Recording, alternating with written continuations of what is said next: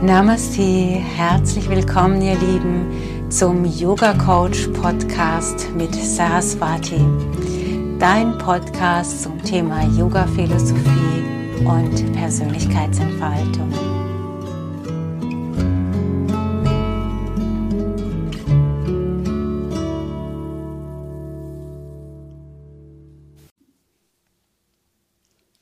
Ich hoffe, ihr hattet eure Freude mit dem inspirierten Text über das spirituelle Wachstum.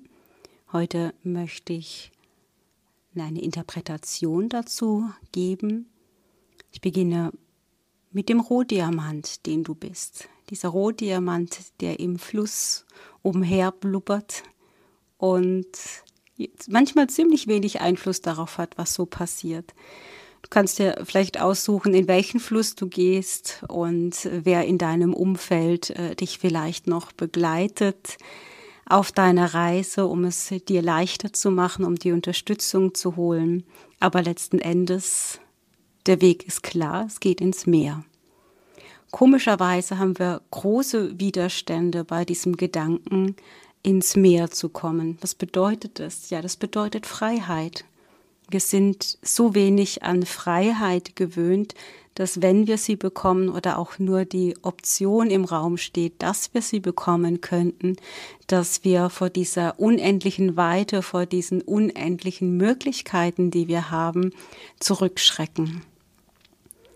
Das hat viel damit zu tun, dass du in diesem Meer auch in deine Kraft kommst, weil du kannst dann schwimmen in dem Fluss, nein, das ist noch so ein bisschen Lernfeld, ja. Bevor du absäufst, kannst du dich immer noch am Fluss, Flussufer festhalten. Aber im Meer, nein, da bist erstmal allein auf weiter Flur. Und das kann ein unglaublich tolles, befreiendes Gefühl sein, aber es kann auch Angst machen.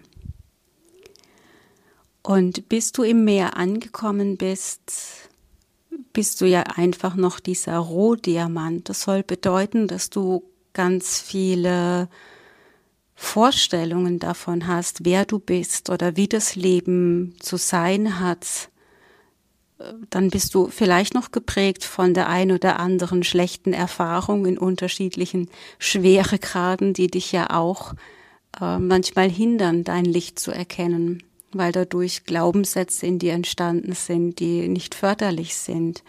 Also Glaubenssätze, die dich glauben machen, dass du eben nicht dieser Diamant bist. Oder glauben machen, dass du es nicht verdient hast, dieser Diamant zu sein. Und bist du wirklich mit deinem ganzen Sein, nicht mit dem Intellekt, sondern mit deinem ganzen Sein spüren kannst, dass du Licht bist, arbeitest du so lange an dir, bis du das erkennst. Und wann dieser Weg zu Ende ist, das wissen wir im Vorfeld nicht. Wir wissen nur, dass wenn du mal diese Reise angetreten bist im Fluss, dass du dann nicht mehr zurück kannst. Du kannst den Fluss nicht mehr aufwärts schwimmen, sondern der treibt dich in eine Richtung. Ja, das bedeutet, dass dein Bewusstsein, wenn es mal geweckt ist, nicht mehr so tun kann, als wüsstest du es nicht besser. Wenn du Klarheit über dein System hast, wenn du Klarheit über deine Lebenssituation hast, dann kannst du dich nicht einfach wieder schlafen legen und so tun, als hättest du nicht die tiefere Einsicht dazu, etwas verändern zu müssen. Und auch das kann ein Grund sein, wie ich in dem Text sagte, weswegen wir uns am Ufer manchmal festhalten wollen. Wir spüren vielleicht, dass eine Veränderung ansteht, aber wir wollen diese nicht. Ja, nehmen wir mal an, es ist eine Trennung und es sind Kinder im Spiel. Dann kann man das gut nachvollziehen, warum man sich am Ufer festhält. Man versucht, diese Illusion noch aufrechtzuerhalten, dass die Paarbeziehung vielleicht doch noch mal gerettet werden kann. Vielleicht kann sie das ja auch, das weiß ich jetzt nicht. Aber ähm, dieses Festhalten am Ufer, das, da ist es eigentlich schon verloren. diese Umwege zu nehmen ist legitim, das ist normal, so lernen wir. Wir, wir, wir gehen immer Umwege. Wir denken, das ist jetzt mein authentisches Ich. Das ist das, was ich jetzt möchte. Und dann probieren wir es aus. Und manchmal lagen wir genau richtig damit. Und manchmal stellen wir fest, hm, dieser Beruf oder diese Stadt oder dieser Mensch passen jetzt doch nicht zu mir. Das war ein Versuch wert, aber leider ähm, pass, also ist es nicht authentisch gewesen. Leider war es eine Illusion. Und wir können nur über diese Erfahrung lernen. Nicht indem wir vorher über den Intellekt abwägen, wird es gut oder wird es nicht gut. Woher soll der das wissen? Aber das ist das, was wir oft versuchen. Manchmal versuchen wir das so lange, bis uns die Kraft verlässt und wir dann einfach nicht mehr anders können, als uns mitreißen zu lassen in den Fluss. Und meistens wird's doch dann gut, oder? Im ersten Moment ist es ziemlich turbulent. Es kann echt sein, dass du mal kurz untergehst, dass du ordentlich Wasser schluckst. Aber irgendwann ist dieser reißende Fluss auch wieder stiller. Und dann schaust du dich um und dann stellst du fest, dass du ein ganzes Stück weitergekommen bist. Und die Frage wäre dann, hättest du es eventuell auch leichter haben können, wenn du früher in die Einsicht gegangen wärst, wenn du früher kleinere Hebel in Bewegung gesetzt hättest, damit es nicht ganz so eskaliert. Kann man machen, muss man nicht machen. Ja, das ist, glaube ich, wirklich Typsache. Aber die Frage, ob du es machst oder nicht, äh, ist für mich keine Frage, weil irgendwann wird es jeder tun, irgendwann wird jeder weitergehen, weil die Kraft na, äh, irgendwann zu Ende ist. Und umso älter wir werden, umso häufiger wir mit ein und dieselben Themen konfrontiert werden, umso mehr sind wir einfach auch müde, sind wir es leid, dieses Thema immer noch weiter mitzuschleppen und mitzuschleppen. Also wollen wir es auch überwinden. Im Text sage ich, ja, es gibt einige, die wollen dem Fluss entrinnen und sie verlassen den Fluss des Lebens. Aus meiner Sicht sehr tragisch, sehr, sehr traurig, weil spätestens am Ende des Lebens wird man das sehr genau spüren. Hey, ich habe ja gar nicht gelebt. Was habe ich denn die ganze Zeit mit meinem Leben angestellt? Ich glaube, das ist eine sehr enttäuschende Erfahrung, wenn man das über sich feststellt. Ich sage immer, ich glaube, ich kann es so gut nachvollziehen, weil ich glaube, dass ich etliche meiner vergangenen Leben genau so vergeudet habe, dass ich zum, äh, zur Zuschauerin wurde. Und heute, wo wir tatsächlich auch ein Zuschauerprogramm geliefert bekommen, mannigfaltig über die Fernsehprogramme, Theaterprogramme, ähm, äh, Social Media und, und, und, ja. Das alles dosiert äh, ist ja keine Frage, aber das alles undosiert ist definitiv ein sehr äh, beliebtes Mittel, sich zum Zuschauer des Lebens zu machen. Also nicht mehr zu spüren, was will ich denn eigentlich vom Leben oder auch Beziehungen zu vernachlässigen, die einem eigentlich wichtig wären. Schön finde ich auch die Menschen, die sich Ballast umhängen und sich dann über die Schwere des Schwimmens beschweren. Da hängen oft Ahnenthema, da, Ahnenthemen dahinter. Also ein Thema wird von einer Person, von der Mutter zur Tochter, zur Enkelin weitergegeben, bis irgendjemand in dieser Linie mal einen Cut macht und sagt, so, jetzt ist Schluss. Also eine sehr beliebte, ein sehr beliebtes Ahnenthema ist Schuld oder auch ähm, Verletzung, also ähm, Opfer geworden zu sein oder Flucht natürlich auch, also keinen Platz im Leben zu finden, ähm, bei den Frauen ganz oft ein großes Misstrauen den Männern gegenüber mit der Haltung, äh, ich kann dich nicht ernst nehmen, ich brauche dich nicht. Oder auch bei den Männern, den Frauen gegenüber ganz oft so ein Thema wie ich kann euch Frauen nicht trauen, ihr vereinnahmt mich, äh, ihr nehmt zu viel von mir. Und, und, und. Ja. Ähm, das sind aber Ahnenthemen, die ja erstmal mit dir nichts zu tun haben. Und dann ist halt die Frage, nimmst du dieses Thema auf, ja oder nein? Und das hat auch wieder was mit Bewusstsein zu tun. Du musst es ja erstmal spüren und beobachten und erkennen, was ist deins und was kommt aus der Ahnenlinie. Und was kannst du vielleicht viel leichter und viel schneller loslassen, als du es gedacht hast. Also auch erlernte Glaubenssätze. Wieder andere schwimmen im Pulk. Ja, wenn die Masse sich dann verirrt, lehnen sie die Verantwortung ab. Das haben wir sowieso hier in Deutschland natürlich schon erfahren, aber darauf wollte ich gar nicht so unbedingt äh, abzielen, sondern da, da ist vielleicht auch das Thema des Gurus, das ich immer als sehr umstritten halte. Ähm, ich erkenne da die Vorteile, aber es gibt auch die Nachteile, nämlich wenn du die Verantwortung ganz abgibst. Und ich glaube, die Verantwortung für dein spirituelles Wachstum darfst du niemals abgeben. Du musst immer zu 100 Prozent zu dem stehen können, was du für dich entschieden hast. Also im, du trägst die Schwingung deiner Seele, du trägst die Konsequenz der Schwingung deiner Seele, du trägst mm, das Karma, wenn du so willst, ähm, in diesem Leben oder auch im nächsten und übernächsten. Ähm, aus energetischer Sicht, so wie ich das sehe, gibt es da keine Unterbrechung von einem Leben zum anderen, sondern es wird einfach nur fortgeführt. Ursache, Wirkung, ein logisches Prinzip. Wohlbemerkt kein strafendes Prinzip, sondern eine Grundenergie in dir, die eben diese Glaubenssätze in dir gestaltet, die dich mehr oder weniger daran hindern, leicht zu sein. Oder auch immer wieder aus der Balance bringen. Der yogische Weg zum spirituellen Wachstum ist auf jeden Fall ein Weg der Balance und ich finde, man merkt das auch an dem Text, dass es öfter mal darum geht, ja, mache ich es jetzt so oder mache ich es jetzt so? Was ist denn jetzt richtig? Und genau das ist der Punkt. In dem Moment, wo jemand von außen kommt und dir sagt, spirituelles Wachstum funktioniert so, so und so und du musst das, das und das machen, dann bist du richtig, dann weißt du, dass du schon falsch bist.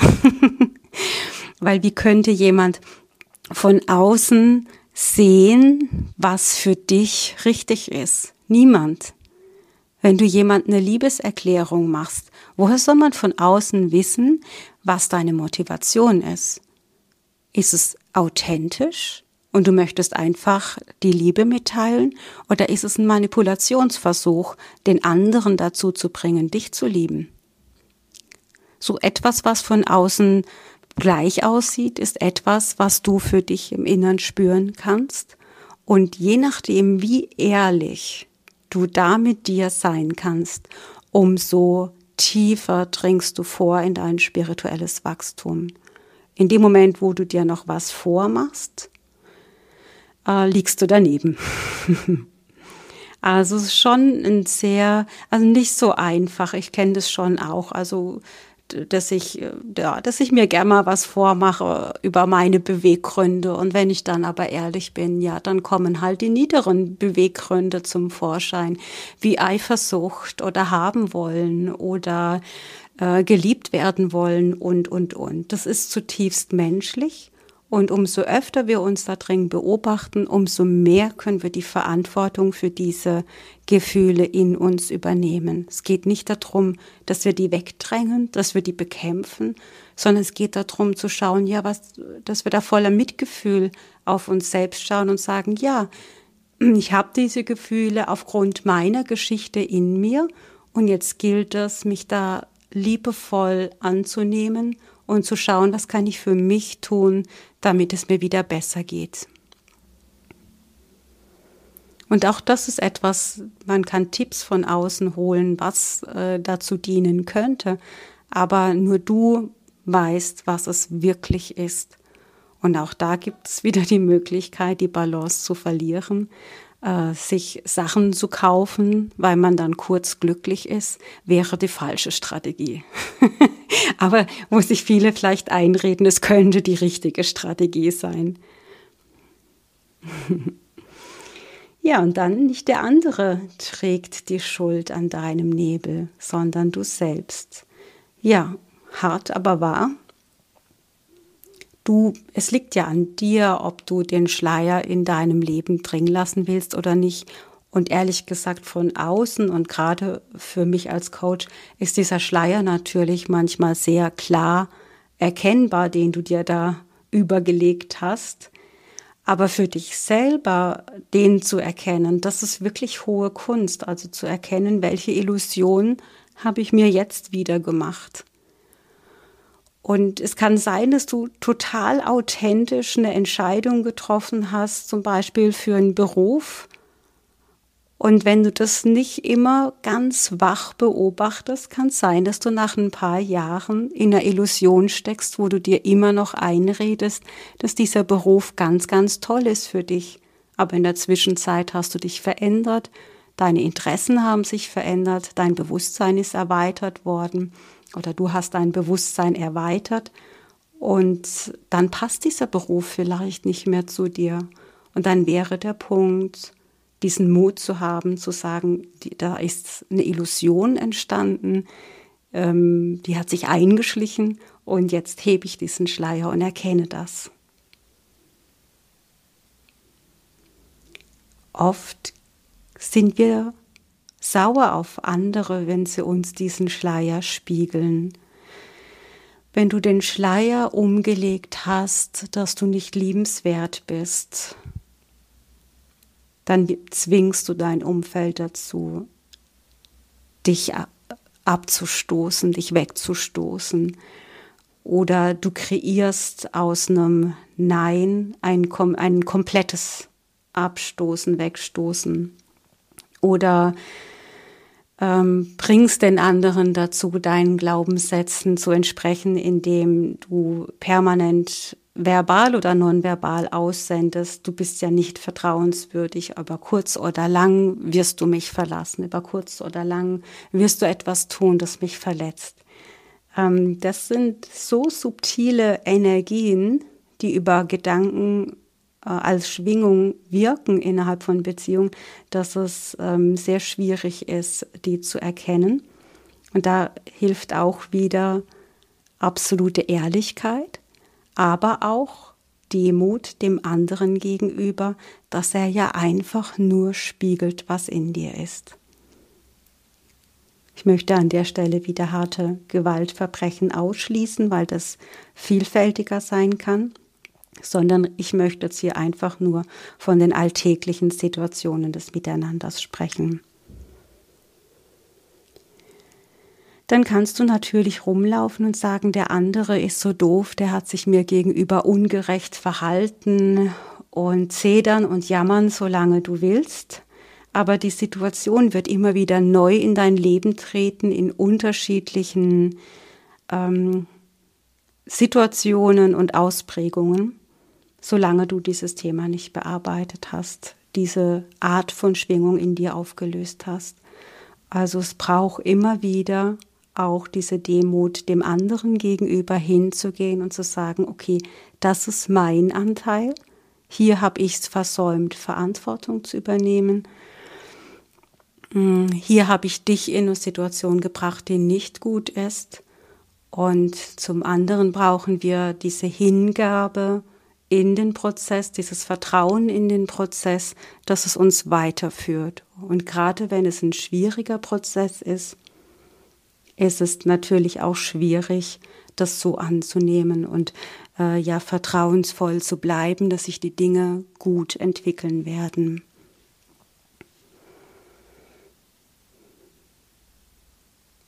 Wenn du schon alles weißt, bist du verloren. Wenn du denkst, du bist erleuchtet, weil du zwei Schritte gegangen bist, bist du verloren.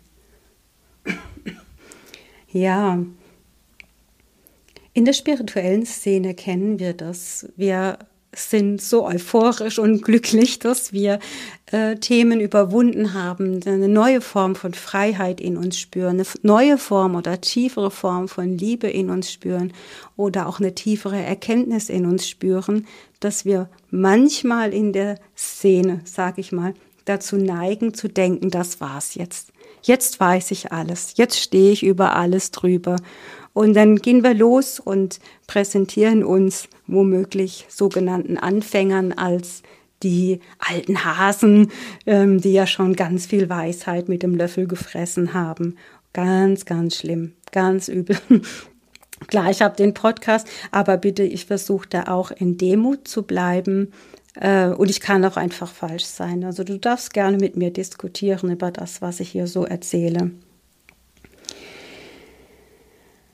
Ähm, sondern ich sag mal, wir sind alle irgendwie äh, blind und versuchen in unserer Blindheit äh, diesen Pfad des Lichts zu finden. Und äh, wir sind alle Lernende und wir werden immer Lernende sein. Punkt aus, fertig. In dem Moment, wo du sagst, es gibt für dich nichts mehr zu lernen, stimmt was nicht. Dann haben wir das Thema der Selbstliebe. Wenn du denkst, das ist Selbstliebe, die Auseinandersetzung zu scheuen, dann bleibst du stehen. Ja, manchmal wird uns eine Situation zu anstrengend und dann entziehe ich mich und sage, ja, die Selbstliebe ähm, verhindert das jetzt. Also wenn ich mich selbst liebe, dann gebe ich mir diesen Stress mit dir nicht. Deswegen kriegst jetzt die rote Karte aber in Wahrheit äh, scheust du die Auseinandersetzung mit dir selbst, mit dem, was, ähm, was, was macht es denn schwierig für dich? Und du kann, man kann sowas im Innern klären, aber natürlich muss dein Inneres ja auch spüren, dass du bereit bist, im Außen, im Zweifel in Konflikt zu gehen und das ist für mich Ausdruck von Selbstliebe, dass du im Zweifel dich für dich einsetzt und stur bleibst und sagst, nee, das ist meine Position und ich möchte, dass du mich verstehst. Äh, nicht, weil ich Recht haben will, sondern weil ich dich liebe oder weil du mich liebst oder weil wir in einer Beziehung sind, in welcher Form auch immer. Und deswegen strenge ich mich an, in die Auseinandersetzung mit dir zu gehen. Das ist Selbstliebe. Ansonsten wirst du immer nur in dem Moment, wo es eng wird, dich zurückziehen und sagen, ja, das verstößt gegen meine Selbstliebe und dann geht's weiter. Das heißt, du kommst nie über einen gewissen Punkt rüber, nämlich an dem Punkt, wo es weh tut, den kommst du nicht rüber. Du stößt den immer nur in neuen Situationen mit neuen Leuten neu an.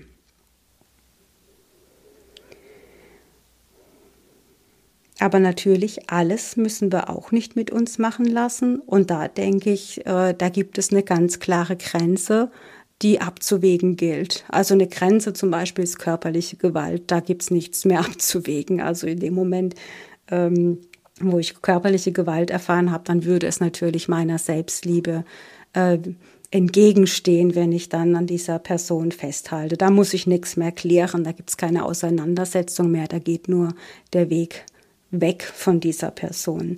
Aber wenn es einfach nur ein Konflikt ist, eine Meinungsverschiedenheit, dann würde ich die Auseinandersetzung auf jeden Fall suchen. Was bedeutet das nämlich? Es bedeutet, dass du den Thron deines Lebens einnimmst, wenn du bereit bist, ähm, in einen Konflikt zu gehen. Als nächstes sage ich aber in meinem Text, ja, wenn du dich selbst zum König oder zur Königin machst, erhebst du dich über andere und bist damit verloren. Das ist das Schwierige an dem spirituellen Wachstumsprozess. Du kannst nicht einfach sagen, ich bin jetzt die Königin in meinem Leben und deswegen mache ich jetzt nur noch das, was ich will. Und ich bin ja die Königin, aber du, du sitzt da halt noch nicht auf dem Thron und dann schaue ich von oben zu dir herab. Das geht nicht. Das ist das, was ich meinte. Also diese arrogante Haltung anderen gegenüber, ähm, dass du was Besseres bist als sie, nur weil du auf diesem Thron sitzt. dann bist du verloren, weil dann sitzt du nicht im, auf dem Thron, sondern auf einer Illusion. Wenn du dich zur Dienerin, zum Diener des Höchsten machst, dann bekommst du den Thron geschenkt. Das ist zutiefst meine Erfahrung, dass es mir nicht so wichtig war, diesen Thron zu besteigen, sondern wichtig war und ist, dem Höchsten zu dienen. Was auch immer das Höchste für dich ist. Für, für mich ist es äh, Saraswati, die göttliche Mutter, der göttliche Vater, dem Höheren. Dann wird dir der Thron geschenkt, weil es ja dann ein Gefühl ist, das du in dir erzeugst durch dein tägliches Handeln, dass du so gut wie möglich versuchst umzusetzen. Und einfach weil du weißt, dass du dein Bestes gibst. Nicht weil du weißt, dass du perfekt bist, sondern weil du weißt, dass du dein Bestes gibst. Dieses Gefühl sorgt dafür, dass du auf deinem Thron sitzt. Deswegen wird er dir dann geschenkt.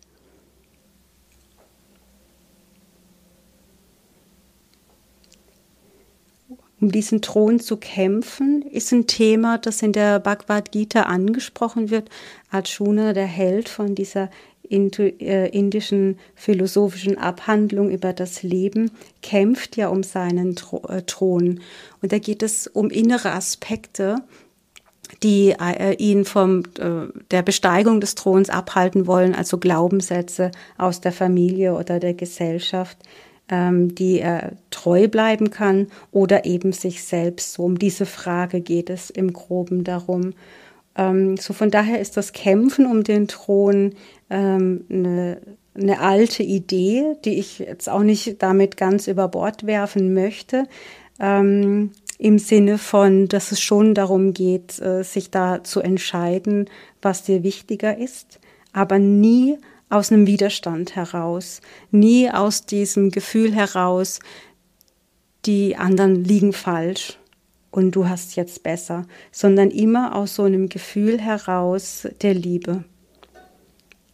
In dem Moment, wo du liebst und im Mitgefühl bist mit deiner Familie oder deiner Gesellschaft um dich herum, musst du ja gar nicht mehr gegen deren Glaubenssätze kämpfen, sondern du kannst deren Glaubenssätze neben deinen stehen lassen und damit ist der Kampf erledigt. Wenn du der Verletzung frönst, machst du dich zum Opfer. Manche sind sehr gut darin, sich zum Opfer zu machen. Und es geht manchmal so weit, dass der Gegenüber machen kann, was er will. Die Person ernennt sich immer wieder neu zum Opfer und kommt aus dieser Spirale nicht raus. Und diese Person arbeitet mit Schuld. Und es ist von außen wieder nichts zu beob äh, nicht klar, äh, ist die Person einfach noch so tief verletzt oder hat die Person das als Überlebensstrategie gelernt, den anderen zum Täter zu machen, also Schuld zuzuweisen, um sich selbst äh, in eine Position zu bringen, in der sie ähm, umsorgt wird, was ja nachvollziehbar ist, wenn man mal Opfer wurde.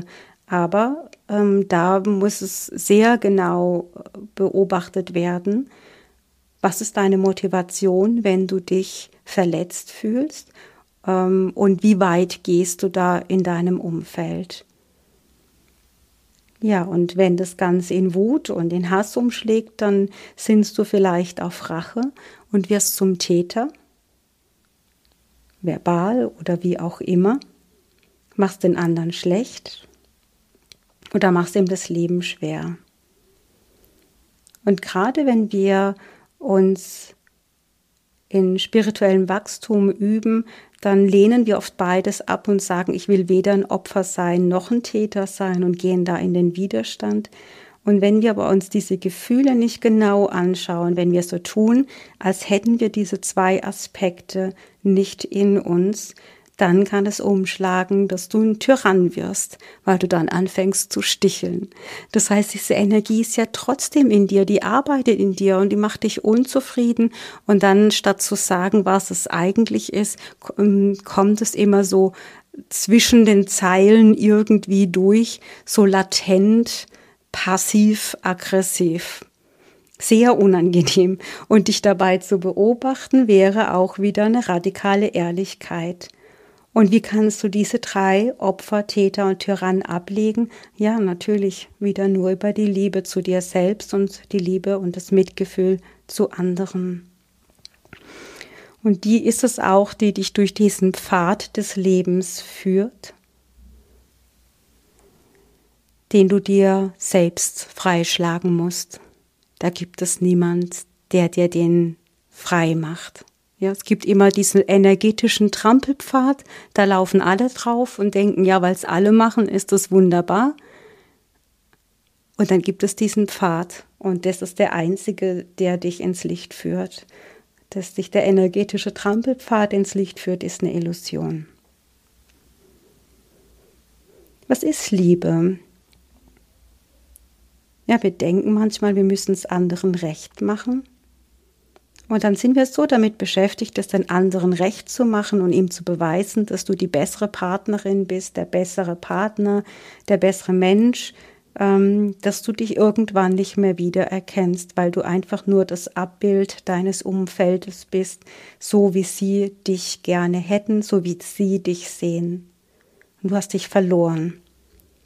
Ja, oder eine Mutter, die sich für ihre Kinder aufgibt, lieb gemeint, aber keinem gedient. Du hast dich verloren und deinen Kindern gleichzeitig beigebracht, dass es eine gute Idee ist, wenn man sich verliert. Und wenn du denkst, dass es andere dir recht machen müssen, wenn es, wenn sie dich lieben würden, dann würden sie sich so, so und so verhalten, dann drängst du sie in eine Ecke und dann löscht du ihr Licht. Dann machst du sie depressiv dann bringst du sie in eine Position, in der sie nicht atmen können, in eine Position, in der sie sich nicht entfalten können. Und das hat nichts mit Liebe zu tun, sondern mit Besitzen. Der letzte Satz, wenn du denkst, du müsstest anderen helfen, ihr Licht zu finden, hinderst du sie in Wahrheit daran, soll nicht bedeuten, dass du nicht unterstützend und präsent und liebevoll begleiten darfst. Es geht nur um dieses übergriffige Handeln und Denken, du weißt jetzt, wie der Weg zum Licht geht und deswegen versuchst du es dem anderen überzustülpen. Sprich, du versuchst den anderen dazu zu bewegen, in ein spirituelles Wachstum zu gehen oder sagst womöglich, das, das und das musst du machen, um dich spirituell weiterzuentwickeln. Und das wäre auch eine, also das wäre eine Strategie, den anderen äh, in den Irrweg zu führen. Weil wenn jetzt zum Beispiel Yoga für dich ein Weg ist, dein spirituelles Wachstum voranzutreiben, dann kann es sein, dass das für deinen Mann überhaupt nicht der richtige Weg ist. Oder, oder. Das heißt, er muss das selber wissen. Das meinte ich damit. Der nächste Abschnitt bezieht sich auf den Denker. Der Denker, der ego-getrieben ist und Recht haben möchte. Wenn dir dein Denker einredet, du seist im Recht und deshalb ist dein Handeln gerechtfertigt, bist du wie ein trotziges Kind. Puh, ich würde sagen, die viele Politiker unserer Welt handeln genauso. Ich bin im Recht, ich weiß es besser und deswegen ist mein Handeln gerechtfertigt. Ja, die sind emotional nicht gereift. Die sind, auf, die sind vielleicht auf dem Intellekt äh, schlau, die wissen vielleicht, wie man Geschäfte macht oder Karriere macht, aber sie haben ihr spirituelles Wachstum vernachlässigt und verhalten sich deswegen wie trotzige kleine Kinder. Da kann natürlich nichts Gescheites bei rauskommen. Also der Denker redet ihnen ein, sie wissen es besser. Und der Denker redet ihnen ein, nur ihre Wahrheit ist die richtige und der andere ist damit automatisch falsch. Und das führt ins Dunkle, allgemein dich selbst, aber auch die ganze Welt wird ins Dunkle geführt, wenn wir dem Denker den Vorrang geben. Weil der Denker weiß nichts, da habe ich geschrieben, ja, erzählt deine Menschenjahre, der ist einfach nur so alt, wie du hier auf dieser Erde wandelst, während die Seele natürlich das Bewusstsein mitbringt aus vielen Inkarnationen und je nachdem, wie weit dein Bewusstsein gereift ist, noch zusätzlich das Bewusstsein Gottes oder des Universums. Also ist doch klar, dass du dem den Vortritt lassen musst, während um nicht gut entwickelte Menschen, die also auf einer psychologischen Ebene nicht gut entwickelt sind, äh, nicht verstehen, wie man der Seele den Vorrang lassen kann äh, und den Denker zum Diener der Seele macht, weil sie die Seele noch nicht erfahren haben. Ja, wie kannst du denn wissen, was Seele ist? Im Yoga erfahren wir die Seele über das praktische Tun auf der Matte oder über die Meditation, dass wir ein Gefühl dafür entwickeln. Von daher wissen wir, dass die Seele etwas ist, das mit der Grobheit des Außens nichts zu tun hat. Sie ist fein, sie ist zart, sie ist liebend und gleichzeitig wild und ungezähmt. Jemand, der nur im Intellekt ist, kann das nicht verstehen. Jemand, der das erfahren hat, weiß genau, von was ich spreche. Ja, und ungezähmt werden die Grenzen mal aufgelöst, mal schmelzen gelassen und mal explodieren sie. Das wissen wir, das Leben genau so ist. Manchmal wächst dein Bewusstsein so sanft, dass du nur in der Rückschau feststellst, ah, seit letztem Jahr, seit zwei Jahren, seit 2002 oder so, bin ich heute ganz anders, viel stärker, viel freier oder oder. Ja, und manchmal ist es eine direkte Explosion, die in deinem Leben passiert, die dich zum Wachstum zwingt, ob du willst oder nicht. Was wir brauchen, ist das Flüstern deines Herzens und die Fähigkeit, auf dein Recht verzichten zu können, stolz loslassen zu können. Dein Recht haben wollen wird dich immer wieder trennen von anderen Personen, von anderen Ländern, anderen Kulturen, während deine Liebe die Fähigkeit hat, dich zu verbinden mit anderen Menschen, mit anderen Kulturen und der ganzen Welt und dem ganzen Universum. Manche Menschen müssen immer wieder die Einsamkeit erfahren, die Bitterkeit der Einsamkeit oder auch der Schmerz der Einsamkeit, um irgendwann für sich die Entscheidung zu treffen, jetzt habe ich genug gelitten, jetzt öffne ich mich für die Liebe und ich öffne mich dafür, dass ich geliebt werden darf, aber auch ich bin bereit, Liebe zu verschenken und zwar großzügig und weit und nicht eng und sortiert. Das heißt, deine Liebe muss niemanden verdienen und du musst die Liebe von niemanden verdienen, weil beides eine Illusion ist. So viele Menschen funktionieren heute einfach nur noch, die stecken in diesem Hamsterrad der Funktion, also Gefühle ausschalten wie ein Roboter. Ich arbeite, arbeite, arbeite, ich fühle nicht, was ich da arbeite. Manchmal darf man es ja auch nicht fühlen, was man da arbeitet. Ähm, ja, vielleicht weil es äh, nicht mit den eigenen Werten übereinstimmt äh, die Firmenphilosophie nicht mit deiner Philosophie übereinstimmt äh, und viele andere Gründe. Also zu viel Arbeit, zu viel Stress, eine Überforderung bringt dich in die Position des Funktionierens und demgegenüber steht die Position des Seins, welches wir über das erweiterte Bewusstsein anstreben.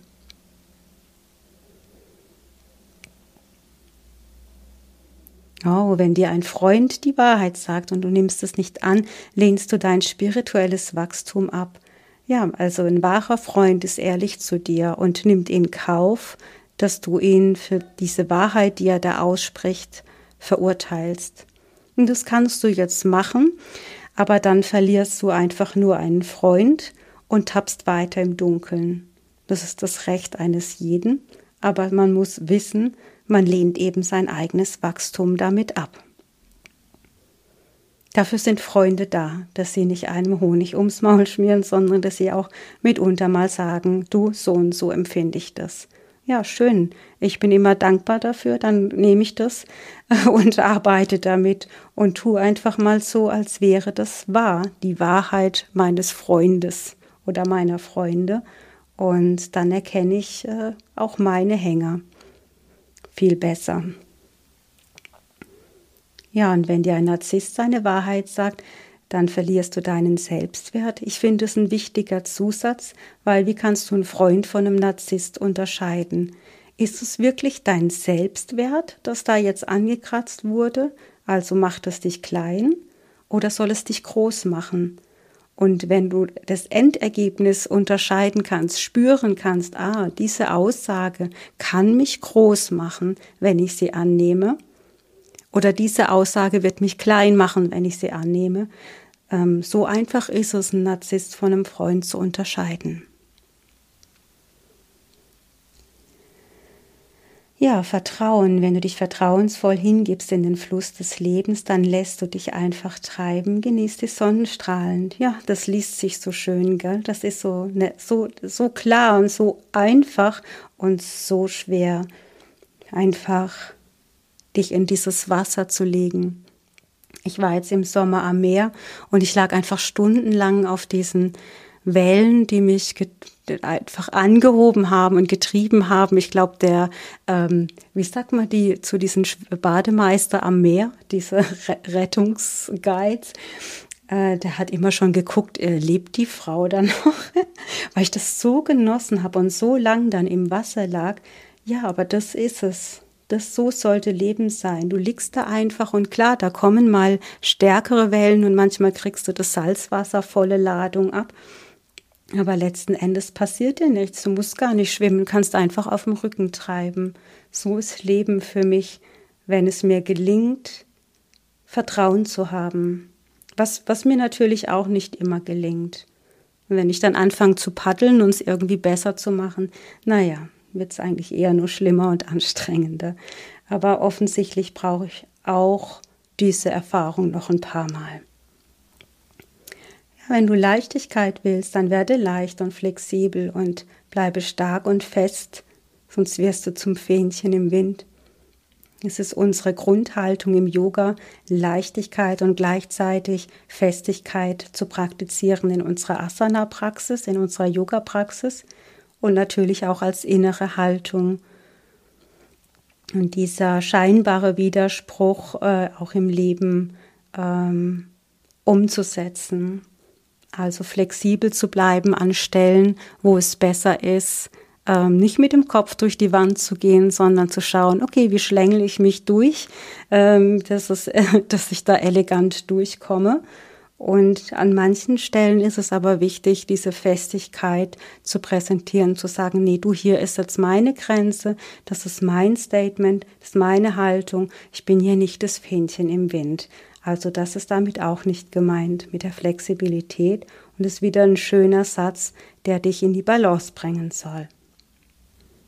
Ja, und dann ist es Stärke, dem Leben zu erlauben, dich zu formen.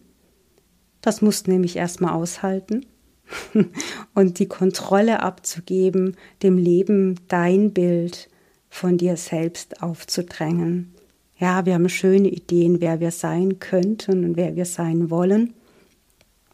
Aber das ist vielleicht nicht das, was das Leben mit dir vorhatte, weil das Leben vielleicht was viel, viel Besseres mit dir vorhat. Etwas, das leichter ist, etwas, was besser zu dir passt, das dir mehr Freude bringt. Und es braucht nur das Vertrauen, dass es auch so ist. Hier haben wir also ganz viele Dinge, die paradox klingen, wenn du aber diesen Pfad findest dazwischen, dann ist es nichts Paradoxes mehr, dann ist es nichts Schwarzes oder Weißes, sondern der Weg dazwischen. Und über diesen Weg dazwischen erkennst du dein Sein. Alles, was ich jetzt gesagt habe, jemand, der stark im Intellekt ist und sehr stark rational ist, ähm, der verhöhnt das vielleicht, der findet es lächerlich, der findet es dumm, weil, er, weil ihm die Erfahrung fehlt, weil ihm das Bewusstsein dazu fehlt, weil er eindimensional gestrickt ist und eindimensional konditioniert ist.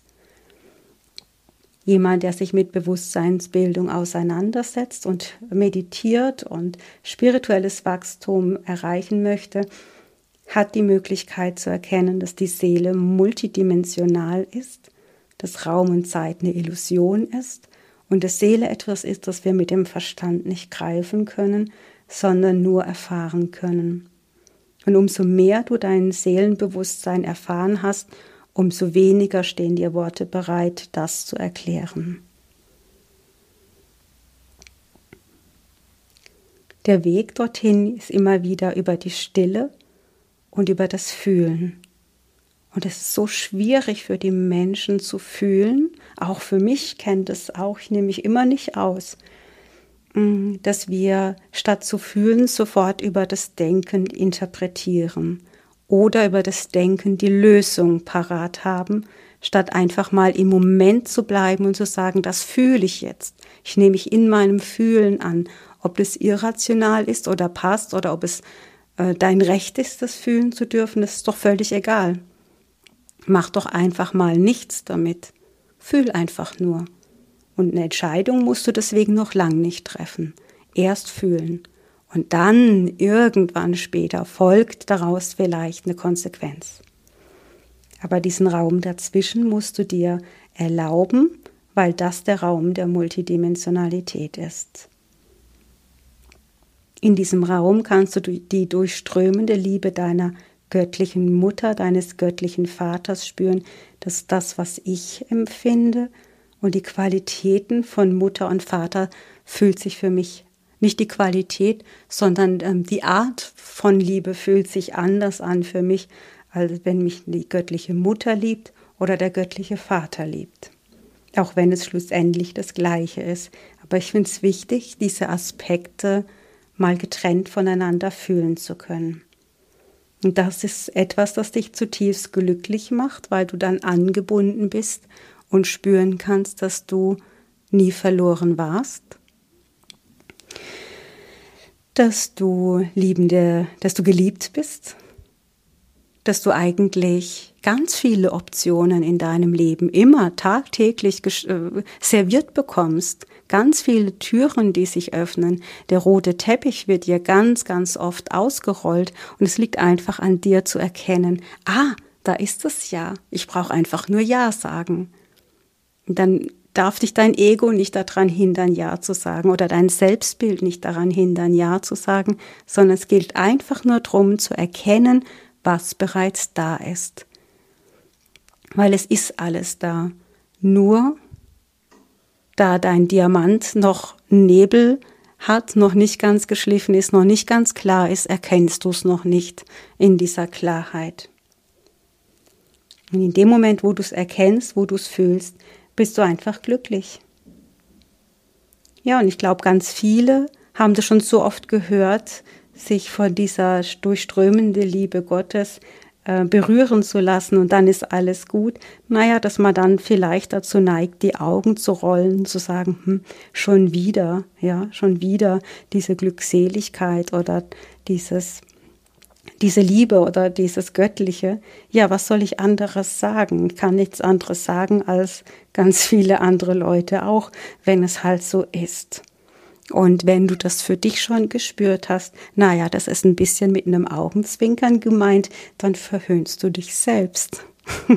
Nicht mich mit meinem Text, sondern dich selbst, weil du weißt es doch. Du hast doch die Wahrheit in dir, die Weisheit in dir. Du kennst deinen Weg am besten. Du weißt es. Es geht nur darum, dass du das auch erkennst, anerkennst und dir erlaubst.